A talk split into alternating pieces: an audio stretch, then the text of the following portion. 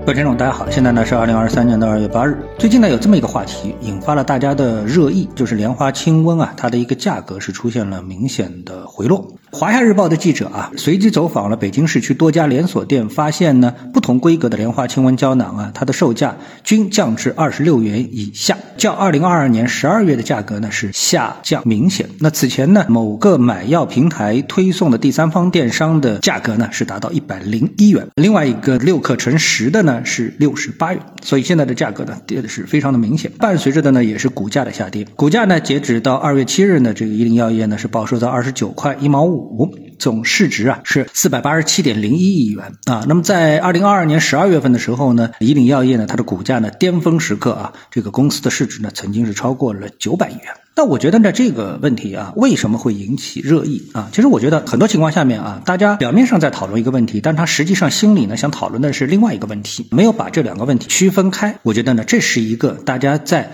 讨论问题的时候啊，或者关注某一个问题的时候啊，经常会出现的一个问题。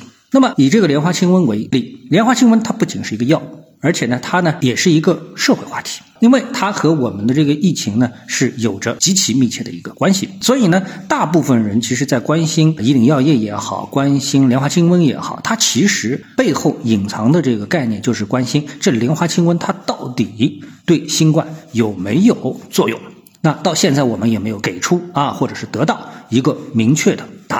但是呢，莲花清瘟的这个价格的下挫啊，即使我们说我们不去，我们一点都不去讨论啊，它这个莲花清瘟到底有没有效，那么它的股价也应该下跌。为什么啊？我们来看美国股市。那么美国股市呢，在这次疫情当中最受关注的医药公司啊，无非就两家，一家呢是 Moderna，另外一家呢就是辉瑞啊。Moderna 呢有一点横空出世的味道啊，它给出了一个疫苗，那么跟它所对等的一个疫苗呢，就是辉瑞提供的。同时呢，辉瑞呢比莫德纳更厉害的地方呢，是辉瑞还提供了全世界大家公认的最好的新冠的治疗药物啊，治疗特效药。所以呢，哎，大家这个想象当中，辉瑞是不是应该有着更好的市场表现呢？事实上呢，辉瑞的股价在二零二二年的时候呢，全年呢基本上全部都是处于这个下跌的一个状态。那股价呢，从接近六十元的美元的价格跌到了四十美元的价格。然后呢，进入到二零二三年啊，辉瑞的股价呢又出现了一波下跌。也就是说，这么牛逼的一家公司，它都在下跌。那么原因是什么？原因就是随着全球新冠疫情的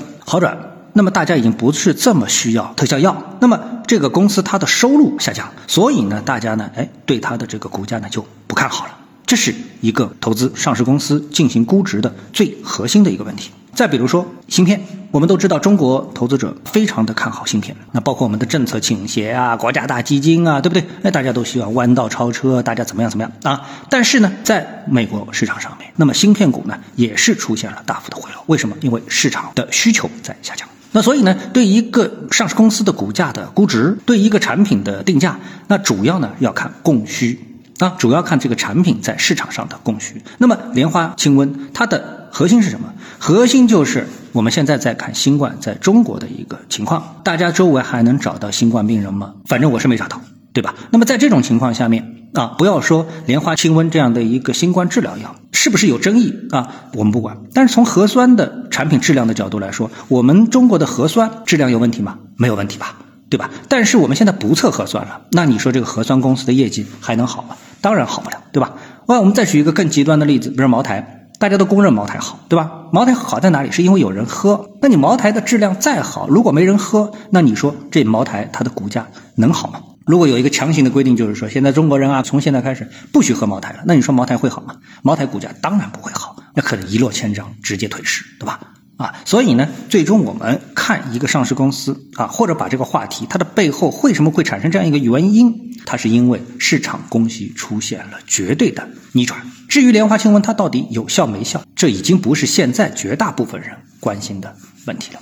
好，那么今天呢，我们就跟大家探讨一下，各位有什么想法或者是感受的话呢，欢迎在评论区里呢一起的交流，也希望各位呢是多多点赞、转发、订阅我的频道专辑啊，我们下期的节目时间再见。